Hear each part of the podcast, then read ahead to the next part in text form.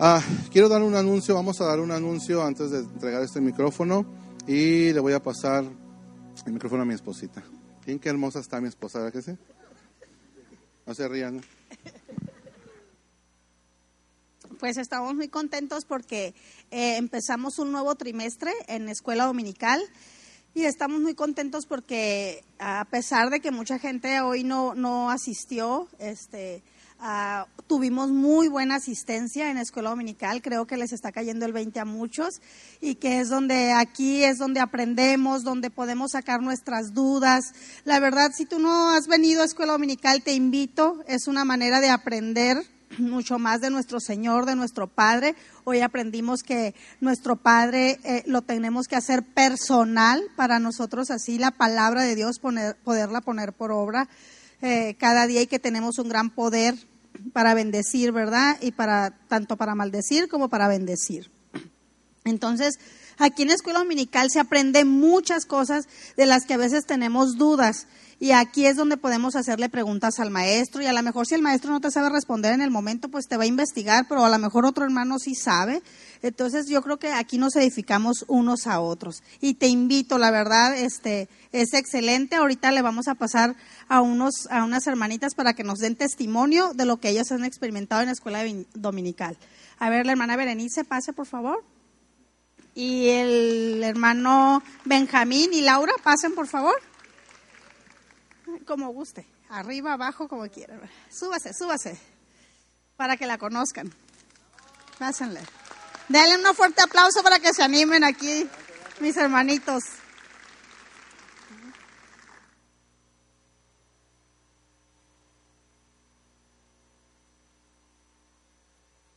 ¿Cómo Escuela Dominical ha bendecido su vida desde que inició? Bueno, buenas tardes. Este, Escuela Dominical me ha estado, me ha ayudado mucho. Yo tengo más de dos años viniendo.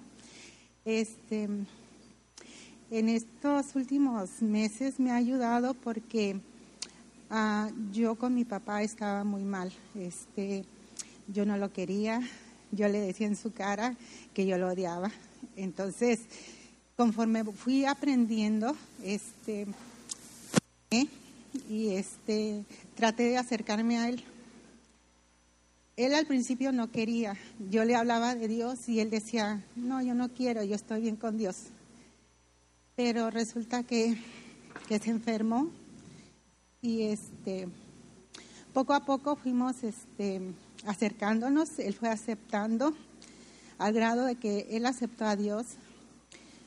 Hace menos de 15 días nos dijeron que él tenía cáncer terminal y este y nosotros este, estuvimos con él, nos perdonamos todo lo que había entre nosotros, pero eso fue gracias a que yo fui aprendiendo, que me fueron enseñando, que fui preguntando todas mis dudas y luego yo dije, ¿quién soy yo para juzgarlo? ¿Sí? Entonces, que nos han enseñado que tenemos que honrar a nuestros padres, sean como sean, son nuestros padres. Entonces, yo, esa enseñanza me quedó que él cuando este martes murió, este, él se fue, pero se fue en paz con todos y se fue con Dios, porque Dios lo recibió. Entonces, ese es mi testimonio.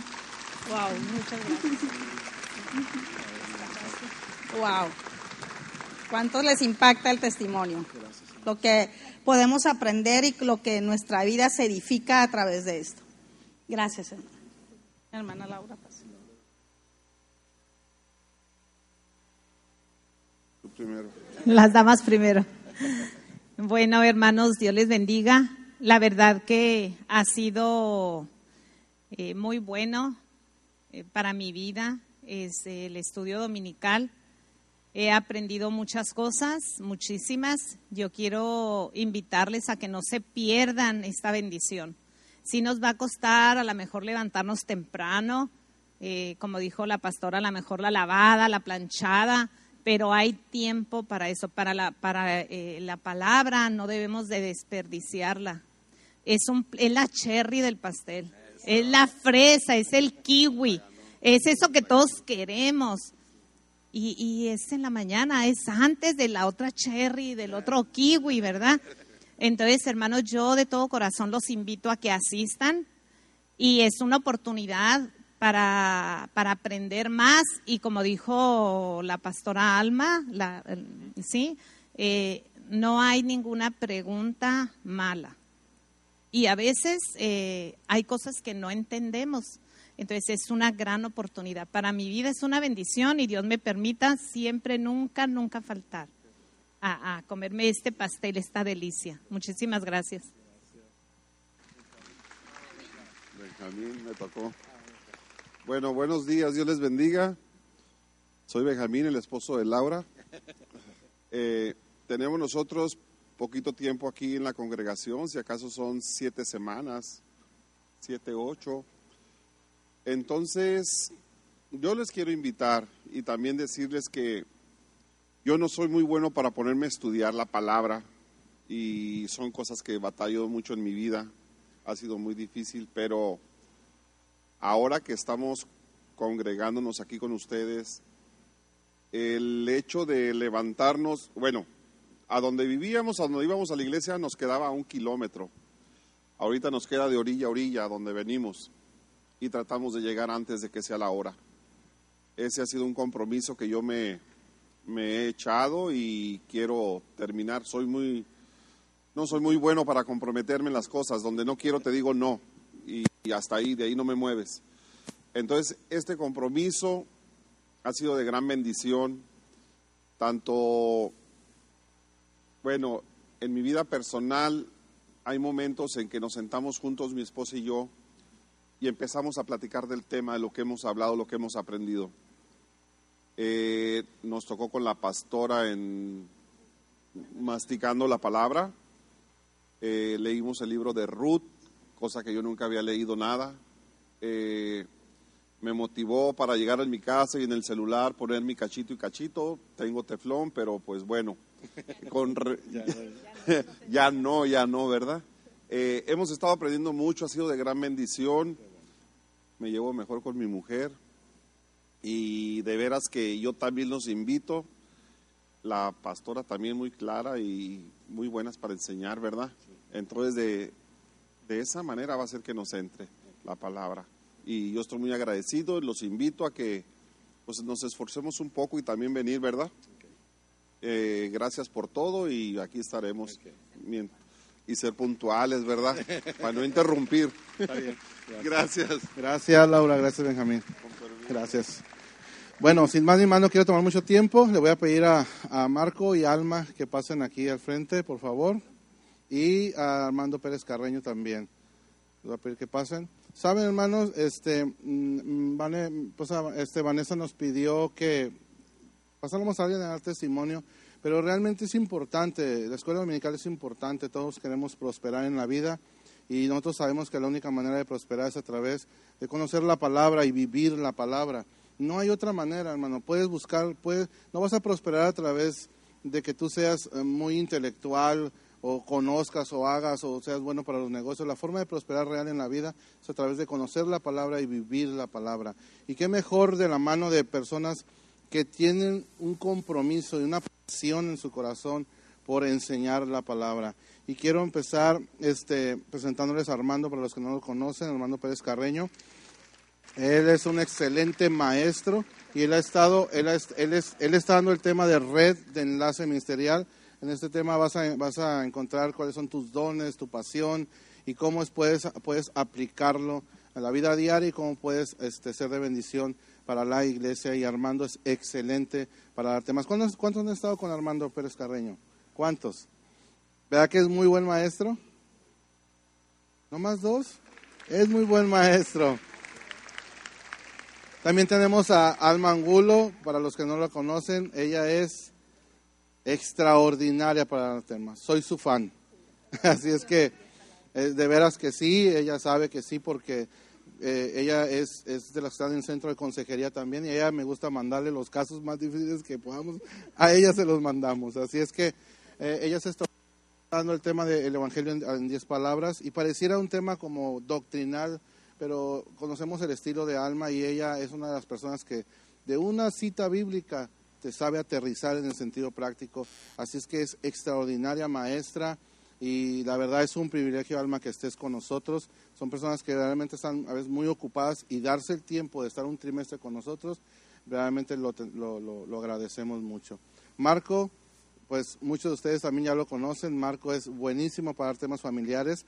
Por mucho tiempo ellos han dado tema con nosotros, no crean que es la primera vez.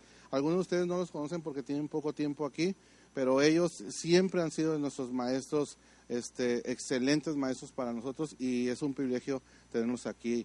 Marco está dando, eh, las relaciones, es en el módulo, en el track de temas familiares y es extraordinario. Así es que, por favor, se hace un esfuerzo, verdaderamente se hace un esfuerzo para poder eh, tener maestros excelentes al frente y lo único que hace falta para que esto verdaderamente funcione es que ustedes participen y vengan a la escuela dominical.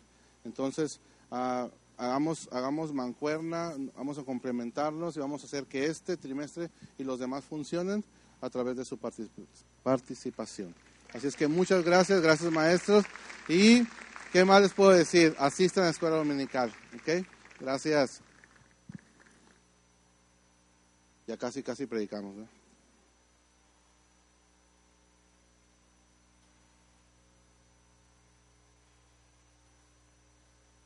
Un aplauso fuerte para Marco y Luz que están haciendo un esfuerzo muy padre en tenernos las clases y los maestros listos. Y eh, vamos a hacer que, que, rinda fruto ese esfuerzo. ¿ah? Gracias a los dos que contestaron. los demás.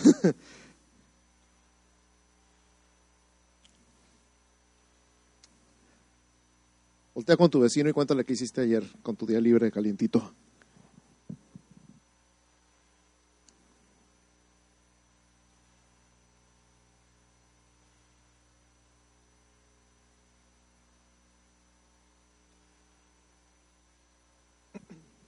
¿Qué hiciste ayer con 27 grados centígrados y solecito en un sábado?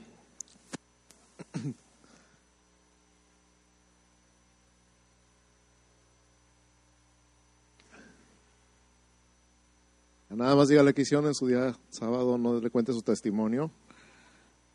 Este, les voy a contar muy rápido. A las 8 de la mañana llegamos al, al Summit de las Carpas aquí en Santa Fe y tuvimos que esperar hasta las diez y media que abrieron porque nosotros llegamos bien temprano a poner el puesto de la brigada médica y resulta que abren a las diez y media. Entonces ahí estuvimos platicando un buen rato. Aquí está el doctor Miles. Hi Miles. Aquí está con nosotros. Estuvo trabajando ayer, se trajo un equipo de San Francisco otra vez y estuvimos con ellos toda la mañana de diez y media que logramos abrir el puesto hasta que yo me tuve que ir. Ellos se quedaron trabajando todavía un buen rato más, pero se pudo compartir el evangelio. Do you know how many people accepted Christ? Five. Cinco personas aceptaron a Cristo ayer en el summit de las carpas de fundadores, así que gracias a Dios.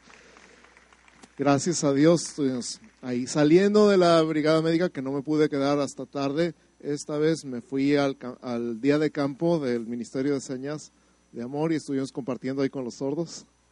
Por cierto, esto es hola. Esta es la H, esto es hola. Para que sepan todos, saluden a los muchachos y digan, digan hola, ¿cómo estás? ¿Cómo estás? Bien. A ver, practiquen. Hola, ¿cómo estás? Bien, gracias. Hola, ¿cómo estás? Bien. y esto es aplauso. Esto es un aplauso en señas. Entonces, para que vayan practicando, por lo menos los puedan saludar. Pasamos un día increíble con los sordos y sus familias ayer en el día de campo, compartiendo, comiendo, platicando lo que pudiéramos platicar. Yo solamente sé decir cuatro cosas, ahorita ya les dije tres. La cuarta es gusto, mucho gusto. Pero esas cuatro se las pude decir a todos los sordos que encontré en el día de campo. Así que pasamos una tarde muy padre. Muchas gracias por invitarnos y estuvimos muy honrados y muy felices de estar ahí compartiendo con ustedes. Ok, vamos a entrar en el tema del día de hoy. El tema del día de hoy es buenas obras. Di conmigo buenas obras. No buenas sobras, las que sacas del refri, esas son otras. Buenas obras, no buenas obras. Okay. Así que vamos a estar hablando un poquito de cuál es el lugar de las buenas obras en el reino de Dios, en el reino de la gracia. Y quisiera comenzar diciendo que las buenas obras han sido un, una cuestión de pleito durante siglos porque algunas personas las ponen como un requisito para alcanzar la gracia o para alcanzar la salvación y algunas personas los ponemos como un resultado de la gracia y de la salvación en nuestra vida. Entonces, ¿desde cuándo viene todo esto? Pues desde muy, muy, muy atrás, en el Antiguo Testamento, en el libro de los Hechos, en el capítulo 15, encontramos en el verso 5 que dice, algunos de la secta de los fariseos que habían creído se levantaron diciendo, es necesario circuncidarlos y mandarles que guarden la ley de Moisés. Fíjate, está Pablo regresando de su viaje misionero y les está contando cómo los gentiles aceptaron el Evangelio de la salvación, el Evangelio de la gracia, y lo primero que pasa es que algunos fariseos que se habían convertido, fíjate, gracias a Dios que habían creído, ¿verdad? Pero su impulso inmediato fue, hay que mandarles. ¿Te has topado con cristianos así? Ahora ya eres cristiana, ahora lo que tienes que hacer es hay que mandarles, hay que ordenarles, hay que exigirles, hay que enseñarles cómo es ahora. Y no nada más eso, sino mandarles que guarden la ley de Moisés, que se circunciden y guarden la ley de Moisés. O sea, ya eran cristianos los gentiles en Europa y los querían hacer judíos. Por eso se les llama judaizantes. Y hasta la fecha sigue habiendo judaizantes. Gente que quiere que te amarres a la ley que te circuncides y que guardes toda la ley de Moisés. Sin embargo, después de una discusión que se ve que estuvo bastante intensa entre los apóstoles, la conclusión final la encontramos ahí en Hechos 15, versículos 28 y 29, donde le escriben una carta con los resultados de su discusión. Y dice así, porque ha parecido bien al Espíritu Santo y a nosotros no imponeros ninguna carga más que estas cosas necesarias que os abstengáis de lo sacrificado a ídolos, de sangre, de ahogado y de fornicación, de las cuales cosas si os guardareis, bien haréis, pasadlo bien. Entonces, fíjate, de todas las 613 leyes de Moisés a estos cuatro detallitos, que si tú lo ves no es nada del otro mundo, ¿verdad que no? Abstenerse de lo sacrificado a ídolos, de sangre, que de tomos te enfermas si comes sangre, por si no sabías. Y la monoga tan rica, ¿verdad? Sí. Este, ya me perdí, de ahogado, que igual un animal ahogado se contamina rapidísimo y te, lo más seguro es que te enfermes y te lo comes. Y de fornicación, que de todas maneras es algo que nosotros necesitamos guardar nuestro corazón. Y de las cuales cosas si os guardaréis, bien haréis, pasadlo bien. Entonces, el tema con los judaizantes es ese, no es todas las 613 leyes de la ley de Moisés no es hacerse judío otra vez. Tenemos una libertad en Cristo por la gracia de Dios, por la salvación que Jesús compró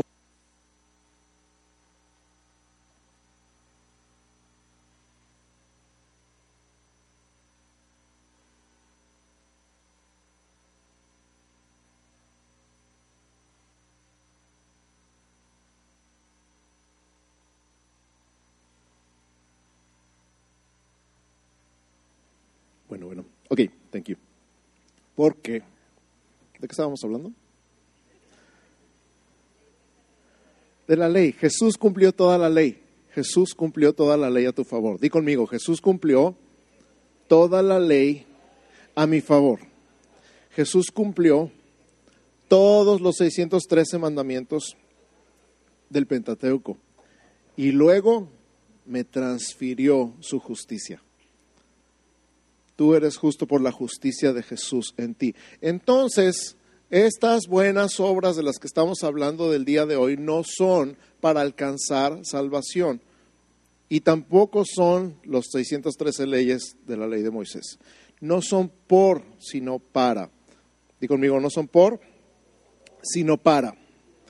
Y la clave está en Efesios capítulo 2, versos 8 al 10. Efesios capítulo 2, versos 8 al 10. Si lo puedes buscar en tu Biblia, si no va a estar ahorita en la pantalla. Dice, porque por gracia sois salvos por medio de la fe, y esto no de vosotros, pues es don de Dios, no por obras, para que nadie se gloríe, porque somos hechura suya, creados en Cristo Jesús para buenas obras, las cuales Dios preparó de antemano para que anduviésemos en ellas. Di conmigo, no por obras, para buenas obras.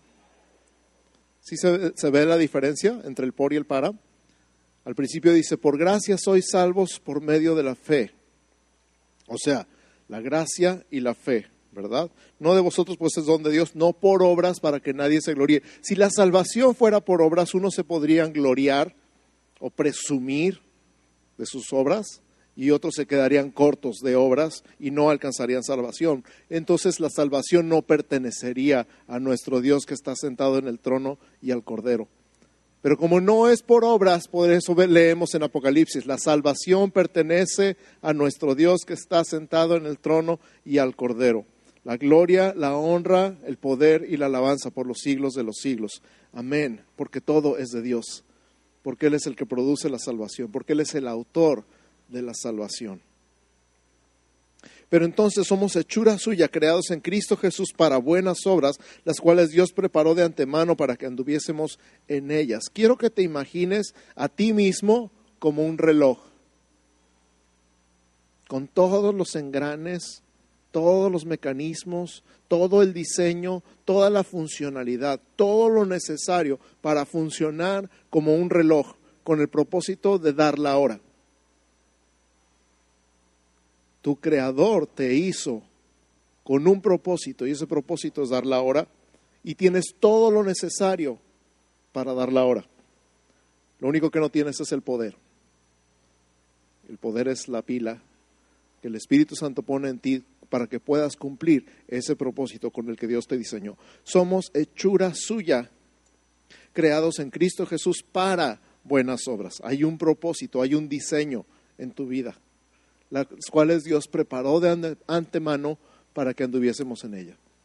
O que sea, si somos un reloj, vamos a dar la hora. Dios te diseñó así. Dios te diseñó para hacer buenas obras. Dios te diseñó con el propósito de que en el mundo hagas buenas obras. Dios las preparó de antemano para que anduviésemos en ellas. Así que no es por, es para. No es por obras la salvación, es para buenas obras. Entonces, vamos a ver tres ecuaciones y tú dime cuál es la correcta. Salvación por obras igual a gracia, salvación por gracia igual a obras o gracia por obras igual a salvación. Voy a repetir. A los que les gustan las matemáticas, me encantan.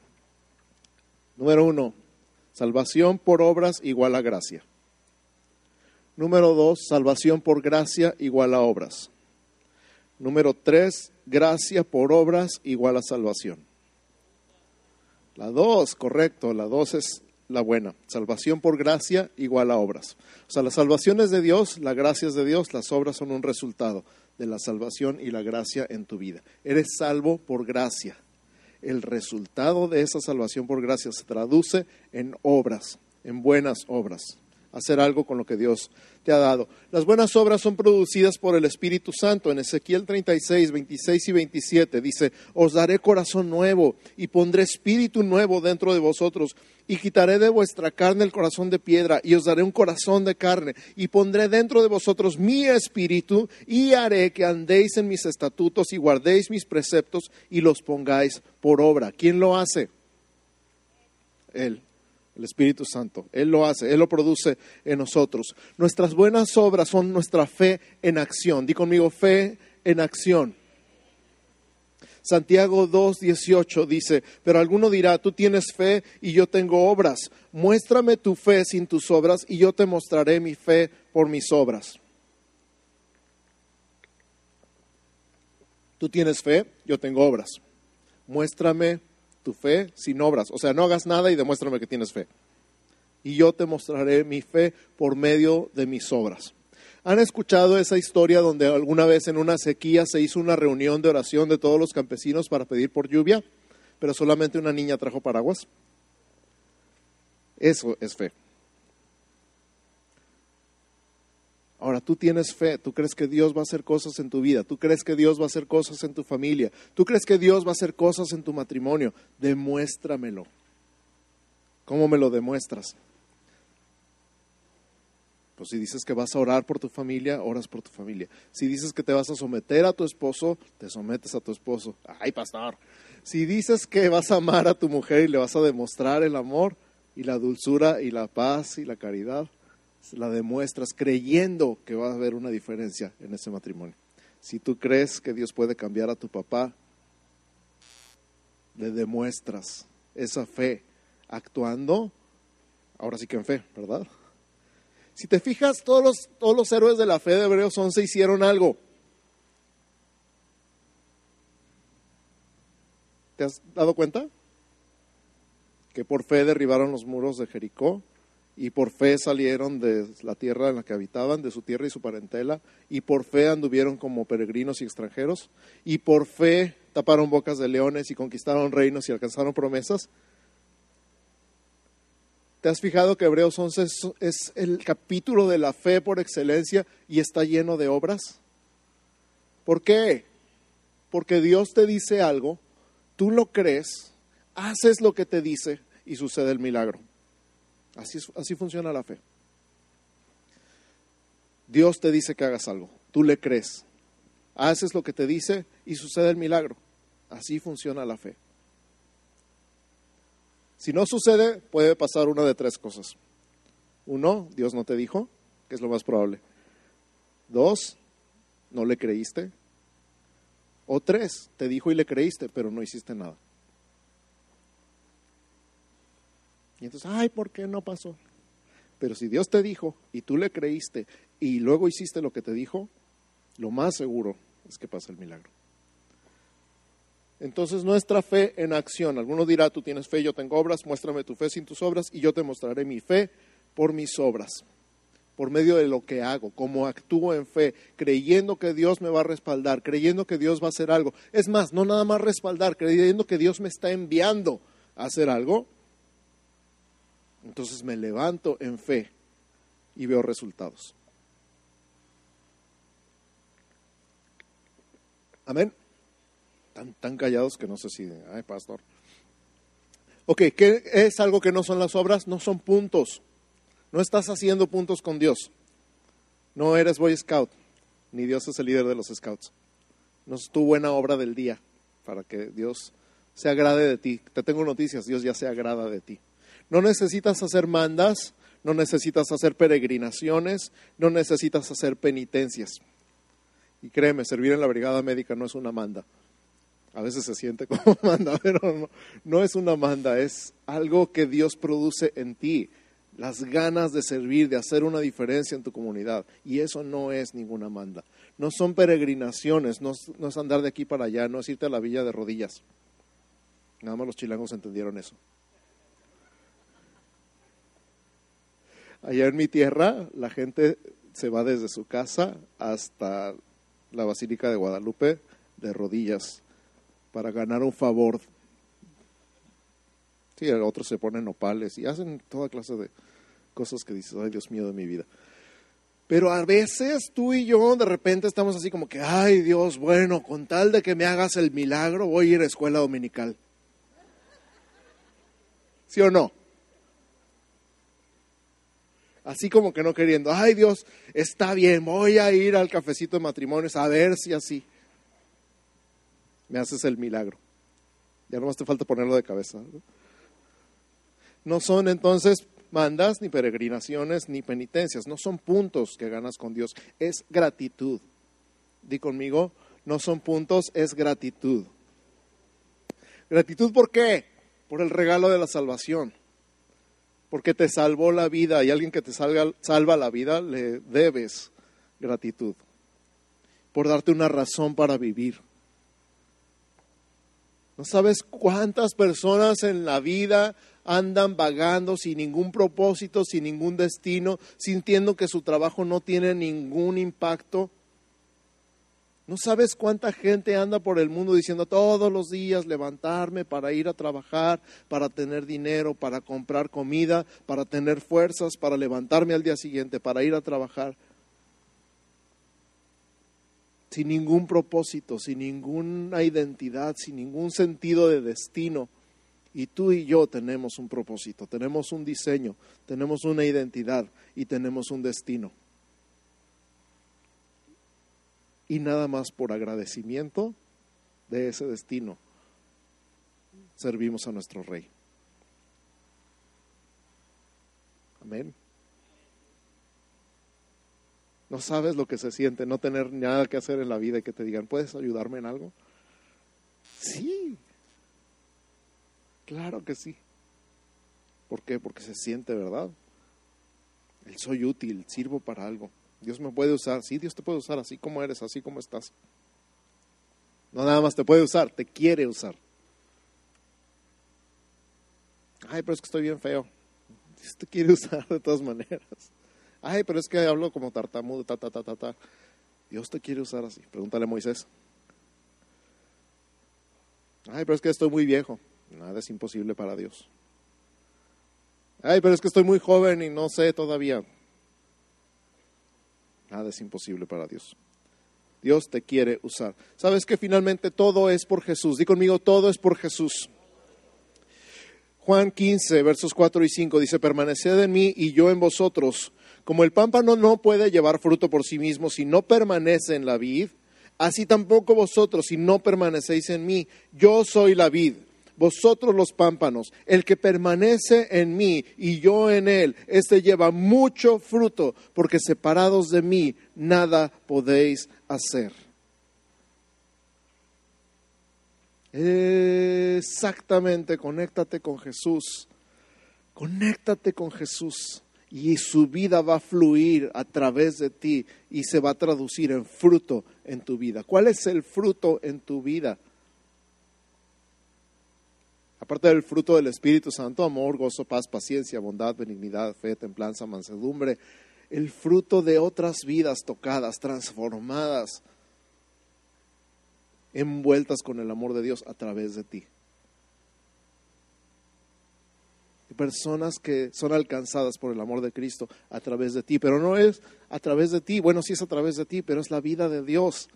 Jesús, la vida verdadera, fluyendo en tu vida, traduciéndose en fruto, porque separados de Jesús nada podemos hacer. Dios es el que lo produce, di conmigo, Dios es el que lo produce una y otra vez, y otra vez, y otra vez. Dios es el que lo produce. Filipenses capítulo 2 versos 12 y 13 dice, por tanto, amados míos, como siempre habéis obedecido, no como en mi presencia solamente, sino mucho más ahora en mi ausencia, ocupaos en vuestra salvación con temor y temblor, porque Dios es el que en vosotros produce así el querer como el hacer por su buena voluntad. Él sabía que eran muy obedientes en su presencia. Pablo a los filipenses, pero ahora mucho más en mi ausencia, dice. Les encargo, ¿verdad? ¿Cuántos papás cuando se van les encargan a los hijos la lista? Ahí te encargo, la lista. Mucho más en mi ausencia. Cuando estoy, haces todo esto, pero ahora que no estoy, con mayor razón ocupados en vuestra salvación con temor y temblor. Fíjate que mucha gente dice que hay que cuidar la salvación con temor y temblor, que piensan que eso dice la Biblia, pero no está diciendo cuiden su salvación con temor y temblor, está diciendo ocupaos en vuestra salvación con temor y temblor. Y hay una distancia muy grande entre cuidar y ocuparse. Está hablando de estar ocupado, estar ocupado, poner a trabajar, que tu salvación se note, es como si te regalaran un carro del año y te dijeran, mételo a Uber y ponlo a trabajar. Algo así, no más que cien mil veces más grande. Aquí está tu salvación, hazla producir. Cuídala en el sentido de, dale mantenimiento si tú quieres. Pero hazla producir, ponla a trabajar, que se note, que se vea, que se sienta que está ahí, tu salvación. Amén. Y entonces, una vez más, porque es Dios el que en vosotros produce, así el querer como el hacer, por su buena voluntad. O sea, la buena voluntad de Dios va a producir en ti las ganas de hacer algo bueno. No sé si alguna vez te ha pasado que nunca te da por ayudar a nadie en la calle y de repente un día, aquí, Y dice, ay, yo no soy así, pero ten. Nunca tengo tiempo para hablar con nadie en la calle, pero un día, de repente, ay, no sé por qué, pero me quedé platicando con esta persona, 20 minutos en la banqueta. Y sintió, me dijo que sintió algo, que sintió paz cuando habló conmigo. ¿Quién lo produjo? Dios. ¿Quién lo hizo? Tú. Yo me acuerdo de haber leído un testimonio una vez de una persona que iba manejando con su esposa en la carretera y vio unas personas que se les había quedado el carro y estaban ahí tirados en la noche, no, estaba todo desierto, no había nada alrededor y de repente dice, ay Señor, mándale ayuda a esta pobre gente. Nunca te ha pasado. y entonces mete el freno y le dice a su esposa, Dios me acaba de decir que la ayuda somos nosotros. y entonces se regresa y les ayudan a estas personas que se quedaron tiradas en el camino. ¿Cuántas veces si pusiéramos un poquito de atención, veríamos escucharíamos la voz del Padre diciendo, la ayuda eres tú. ¿Cuántas veces se nos escapa a lo mejor? Pero cuántas veces sí lo logramos escuchar y logramos sentir que Dios produce eso en nosotros. Entonces, ¿qué nos toca hacer? Voltea con tu vecino y dile, échale ganas. Échale ganas. Échale ganas. Hebreos capítulo 6, versos 10 al 12 dice así, porque Dios no es injusto para olvidar vuestra obra y el trabajo de amor que habéis mostrado hacia su nombre, habiendo servido a los santos y sirviéndoles aún. Pero deseamos que cada uno de vosotros muestre la misma solicitud hasta el fin para plena certeza de la esperanza, a fin de que no os hagáis perezosos, sino imitadores de aquellos que por la fe y la paciencia heredan las promesas. Estos versículos están increíbles. No sé si alcanzas a ver entre estas palabras, palabras clave, muy, muy, muy importantes. Número uno, Dios no es injusto para olvidar lo que hagas. O sea, a Dios no se le olvida nada que hagas. Y no estamos hablando otra vez de los puntos y de alcanzar favor de Dios. Estamos hablando de que a Dios no se le olvida nada de lo que hagas. Número dos, la misma solicitud hasta el fin. ¿Cómo es una persona solícita? Una persona servicial. ¿Cómo es? Atento, listo, acomedido, movido. La misma solicitud hasta el fin. No, a veces y a veces. Ahora sí tengo ganas, ahora no tengo ganas. Ahora estoy contento, ahora estoy enojado. Ahora ya no quiero. La misma solicitud hasta el fin, con las mismas ganas, con el mismo empuje, con la misma motivación todo el tiempo. Hasta el fin. Y luego, ouch, que no os hagáis perezosos, sino imitadores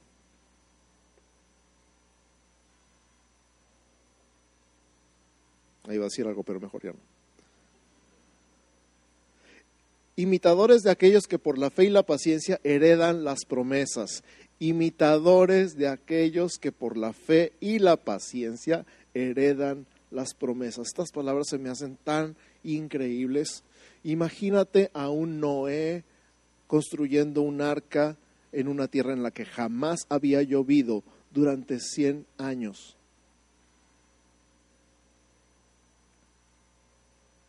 Te lo voy a repetir. Imagínate un Noé construyendo un arca en una tierra en la que jamás había llovido durante 100 años. A eso yo le llamo fe y paciencia.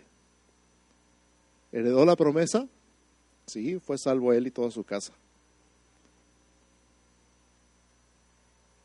Y tú, ay, es que ya oré un mes por mi hermano y nada.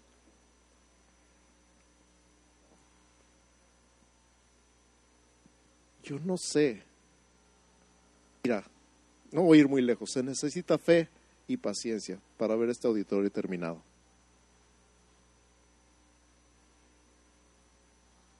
Y se necesita mostrar la misma solicitud hasta el final. Se necesita fe y paciencia, trabajar con fe y con paciencia en la restauración de los matrimonios. Trabajar con fe y paciencia hasta que logremos que el 100% de ustedes venga a escuela dominical. Trabajar con fe y paciencia hasta que logremos que el 100% de la iglesia esté en grupos pequeños. Trabajar con fe y paciencia hasta que logremos que todos en tu cuadra conozcan a Cristo. Trabajar con fe y paciencia, no desanimándonos ni alentándonos, haciéndonos perezosos. No, pues ahí que Dios lo haga cuando quiera. Es que así me ha dicho gente, no, pues Dios me puede cambiar cuando quiera, así que estoy esperando que me cambie. Bien a gusto. Échale ganas. Di conmigo, échale ganas. Vamos a echarle ganas, ¿sí? Y luego, ni te pares el cuello. Ya que termines, ni te pares el cuello. Dice Lucas 17:10, así también vosotros cuando hayáis hecho todo lo que os ha sido ordenado, decir, siervos inútiles somos, pues lo que debíamos hacer, hicimos. Está bien padre este Dice, cuando terminen de hacer todo lo que tienen que hacer, digan, siervos inútiles somos, porque apenas alcanzamos a hacer lo que nos dejaron hacer.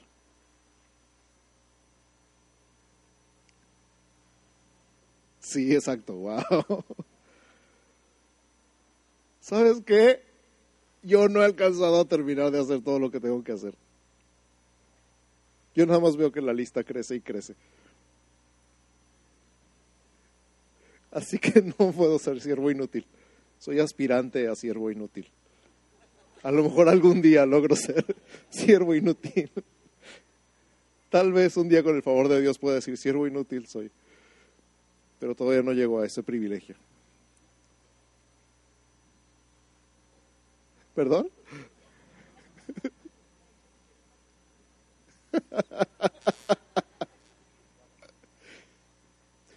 Entonces no nos podemos parar el cuello porque hagamos todo lo que hagamos. Hacemos muchas cosas, pero realmente no alcanzamos a hacer todo lo que Dios nos ha encargado de hacer. Ni, ni tiene caso pararnos el cuello. ¿Sí se entiende esa expresión, pararse el cuello? A lo mejor ya a cierta edad este, las, ilustraciones dejan de ser efectivas. Ya no, ni, ni, tiene caso decir, ay, pues yo hago esto y hago lo otro y soy aquí, soy acá. Que soy un reloj y doy la hora.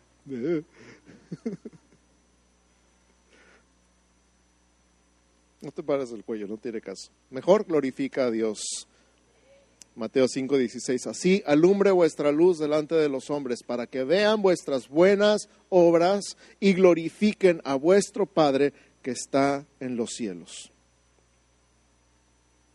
¿Ha sido más claro? ¿ah? Entonces no te parece el cuello, dale gloria a Dios, que la gente vea tus buenas obras y que sea como una luz en su vida, que alumbre su vida y entonces glorifiquen a tu Padre que está en los cielos. Ese es el propósito de las buenas obras, que la gente diga gracias a Dios no que te diga, gracias, gracias, gracias, gracias. Puedes lograr que la gente levante sus manos al cielo aunque no crea en Dios y diga, gracias a Dios. ¿Te imaginas?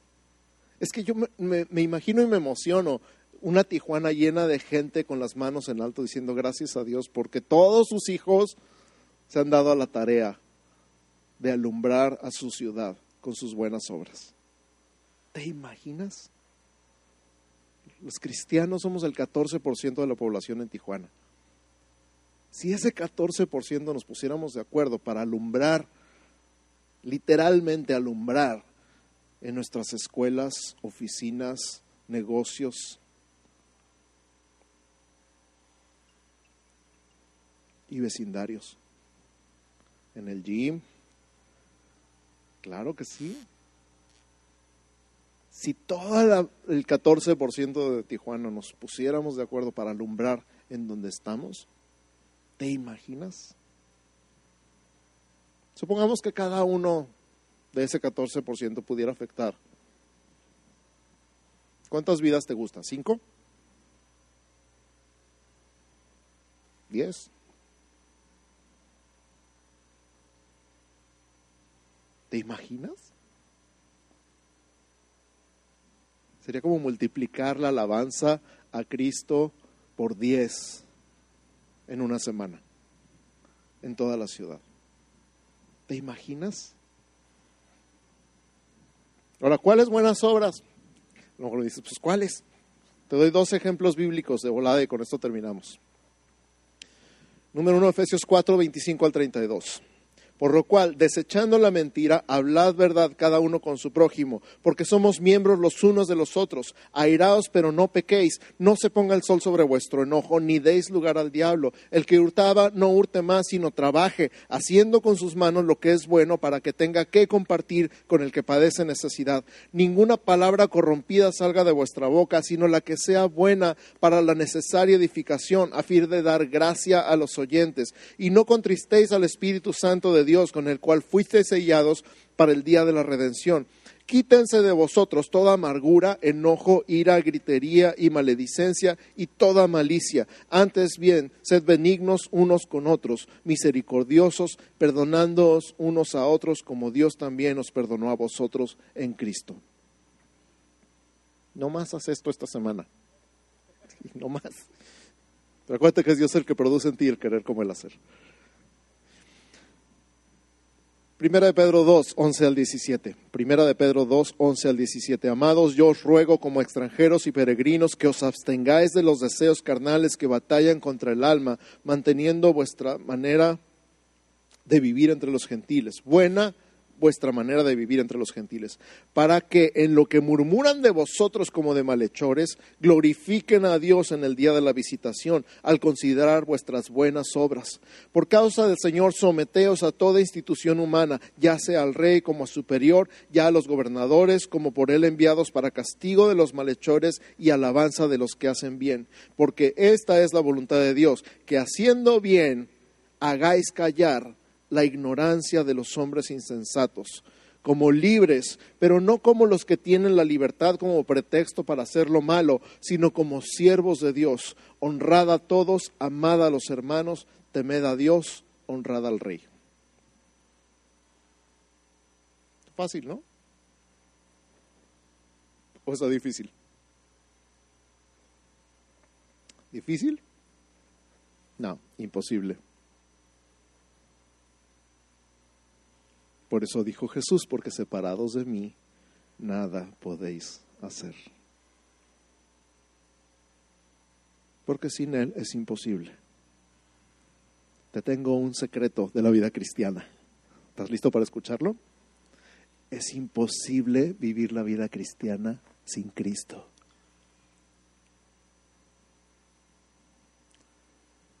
Él es el que produce en vosotros el querer como el hacer, por su buena voluntad. Entonces, en resumen, las buenas obras no son un factor, sino el producto de la salvación. El Padre, el Hijo y el Espíritu Santo las producen en ti. Las buenas obras son la fe en acción. Las buenas obras no son puntos, es gratitud.